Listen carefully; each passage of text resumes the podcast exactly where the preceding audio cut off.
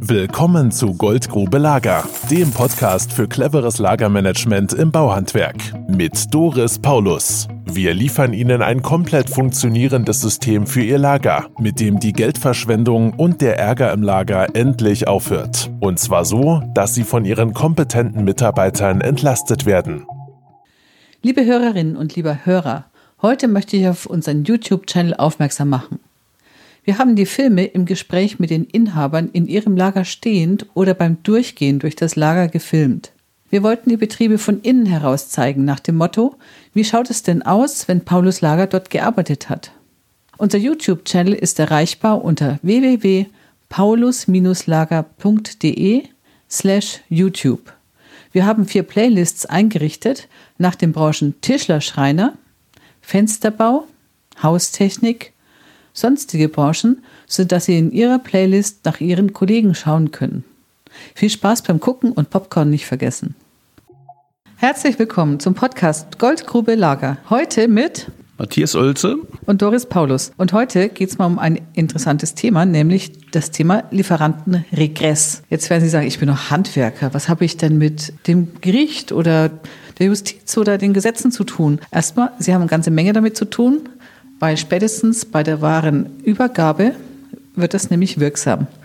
Matthias, du hattest dich in das Thema tiefer eingearbeitet. Erzähl mal ein bisschen. Ja, also erstmal vorweg ein juristisches Thema heute und wir sind ja keine Rechtsanwälte, können auch keine Rechtsberatung bieten, aber wir machen gerne auf dieses Thema aufmerksam, weil wir in unserer Beratungspraxis immer wieder erleben, dass in bestimmt 90 Prozent der Betriebe, in die wir kommen, keine geregelte Wareneingangsprüfung durchgeführt wird. Ja, jetzt muss man aber auch dazu sagen, die Qualität der Lieferungen ist sehr, sehr unterschiedlich. Es gibt Betriebe, in denen kommen drei bis viermal im Jahr irgendwelche Lieferfehler vor. Ja, und die Betriebe sehen natürlich keine Notwendigkeit darin, Zeit in eine Wareneingangsprüfung zu investieren. Auf der anderen Seite haben wir aber auch schon Betriebe kennengelernt, in denen bis zu 30 Prozent der Lieferungen fehlerhaft sind. Also Teillieferung, Falschlieferung, Nichtlieferung. Die meisten dieser Fehler, die lassen sich natürlich ausbügeln, weil die Betriebe in der Regel lange Jahre mit den Großhändlern zusammenarbeiten. Aber wenn es knüppeldicke kommt, wenn es richtig teuer wird, dann bleibt in der Regel nur der Gang vors Gericht. Denn beim Geld hört ja bekanntlich die Freundschaft auf. Ja, und deswegen nochmal zurück zum Thema Lieferantenregress. Im Jahr 2017 wurde das Bauvertragsrecht geändert. Und seit dem 1. Januar 2018 kann der Letztverkäufer einer Lieferkette, also der Bauhandwerker, von seinem Vorlieferanten, also dem Großhandel oder dem Hersteller, Ersatz für die Aufwendungen verlangen, die er im Verhältnis zum Kunden, zum Beispiel im Rahmen einer Nacherfüllung, also nach Mängelrüge des Kunden zu tragen hatte, wenn der vom Kunden geltend gemachte Mangel bereits beim Übergang der Gefahr auf den Verkäufer vorhanden war. Geregelt ist das Ganze in Paragraph 445a BGB. Das klingt ja jetzt ganz schön theoretisch. Erklär mal ein paar Begriffe bitte. Ja, ein paar Begriffe. Fangen wir an mit der Lieferkette. Was ist das? Die Lieferkette, das sind alle Lieferanten vom Hersteller bis zum verarbeitenden Betrieb. Und in diesem Paragraph bedeutet es halt, wenn es zu einem Mangel kommt, wenn es zu einer Reklamation kommt, dann kann ich mich immer nur an meinen Vorlieferanten wenden. Ja, in der Regel ist das der Großhändler. Es sei denn, ich bestelle direkt beim Hersteller, dann gehe ich direkt zum Hersteller. Ansonsten ist ein direkter Durchgriff auf den Hersteller nicht möglich. Dann haben wir noch Aufwendungen.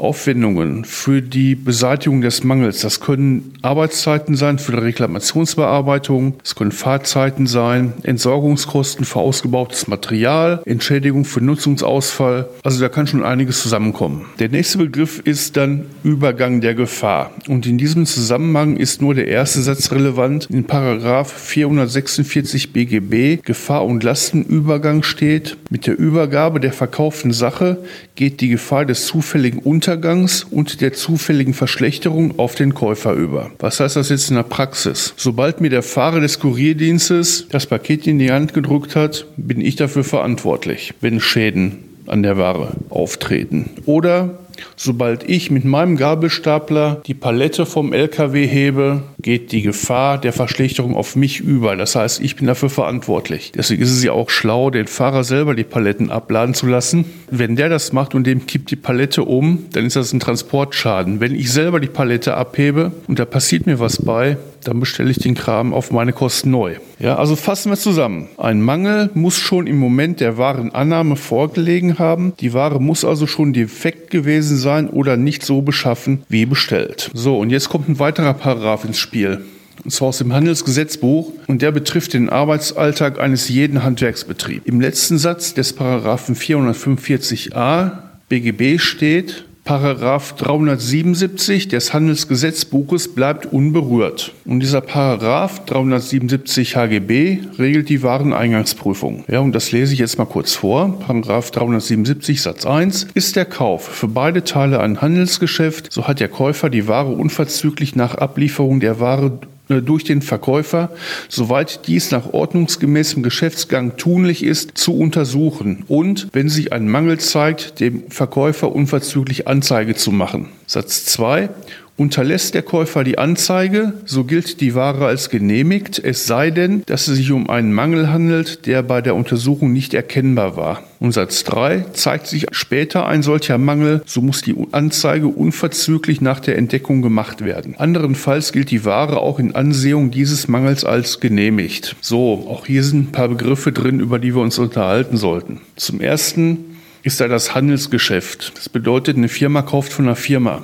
Es ist gegeben bei Ihnen als Handwerksunternehmen. Dann ist da das schöne schwammige Wort unverzüglich enthalten. Das heißt, für die Mängelrüge sind Fristen einzuhalten. Und das sind in der Regel zwei Tage nach Zugang der Ware beziehungsweise zwei Tage nach Entdeckung des verdeckten Mangels. Und damit ist auch gleich der nächste Begriff nach ordnungsgemäßem Geschäftsgange tunlich geklärt. Das heißt nämlich, die Prüfung muss in einem angemessenen Aufwand passieren. Das heißt zum Beispiel stichprobenartige Prüfung oder Prüfung der Menge. Die Prüfung auf äußerliche Beschädigung findet übrigens schon während der Warenannahme statt. So, ein Handwerksbetrieb muss also den Wareneingang prüfen und die Prüfung dokumentieren, damit er im Ernstfall Anspruch auf Lieferantenregress und den Ersatz für die zusätzlichen Aufwendungen im Fall einer Reklamation einer fehlerhaft gelieferten Ware hat. Darüber hinaus bietet eine standardmäßig durchgeführte Wareneingangsprüfung natürlich noch weitere Vorteile im organisatorischen Betriebsablauf. Das ist einmal die Kontrolle des Liefertermins.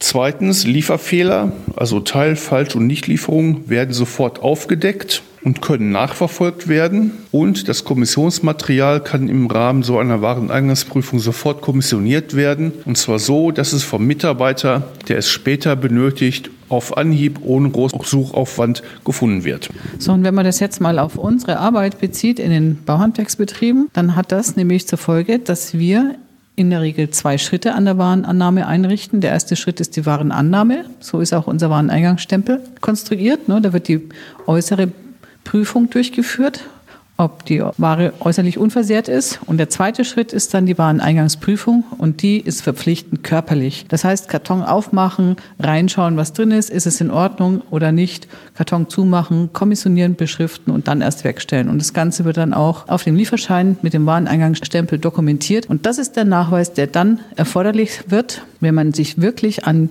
den äh, Vorlieferanten halten möchte und Regress nehmen möchte, dann verlangen die nämlich den Nachweis, dass der Betrieb tatsächlich tatsächlich eine Wareneingangsprüfung regelmäßig durchführt. Und an der Stelle wird es dann meistens dünn für die Betriebe, bevor wir gekommen sind. So setzen wir das Ganze danach praktisch in den Betrieben um. So, das war jetzt heute mal ein halb juristischer Input. Da ging es darum, einmal aufzuklären, warum wir so auf dieser Wareneingangsprüfung bestehen, weil das für uns in den Prozessen eine der wichtigsten Prozessschritte sind. Und wenn die gut läuft, dann haben Sie gewonnen, weil dann kriegen Sie nämlich in Ihrem Betrieb einen automatischen Bericht an den Besteller, an den Projektleiter, an den Arbeitsvorbereiter und der braucht nie mehr in die Werkstatt rennen und nachschauen, welches Material geliefert worden ist und ob es in Ordnung ist und ob es pünktlich und vollständig ist. Und das spart dem Betrieb richtig viel Geld. Das war heute der Podcast mit Matthias Oelze und Doris Paulus und einem Matthias, der sich da echt tief eingearbeitet hat in dieses Thema. Danke, Matthias, für den Arbeitsaufwand dafür. Gerne. Tschüss. Und wenn Sie mehr wissen wollen, wissen Sie ja, wo Sie uns finden. Kontaktieren Sie uns unter www.paulus-lager.de. schauen Sie doch unser Erklärvideo an und gehen Sie durch diesen Anfragenprozess anschließend. Wir freuen uns auf Ihre Rückmeldung. Bis dahin. Tschüss. Das war Goldgrube Lager. Wenn Sie mehr wissen wollen, melden Sie sich heute noch für ein Infogespräch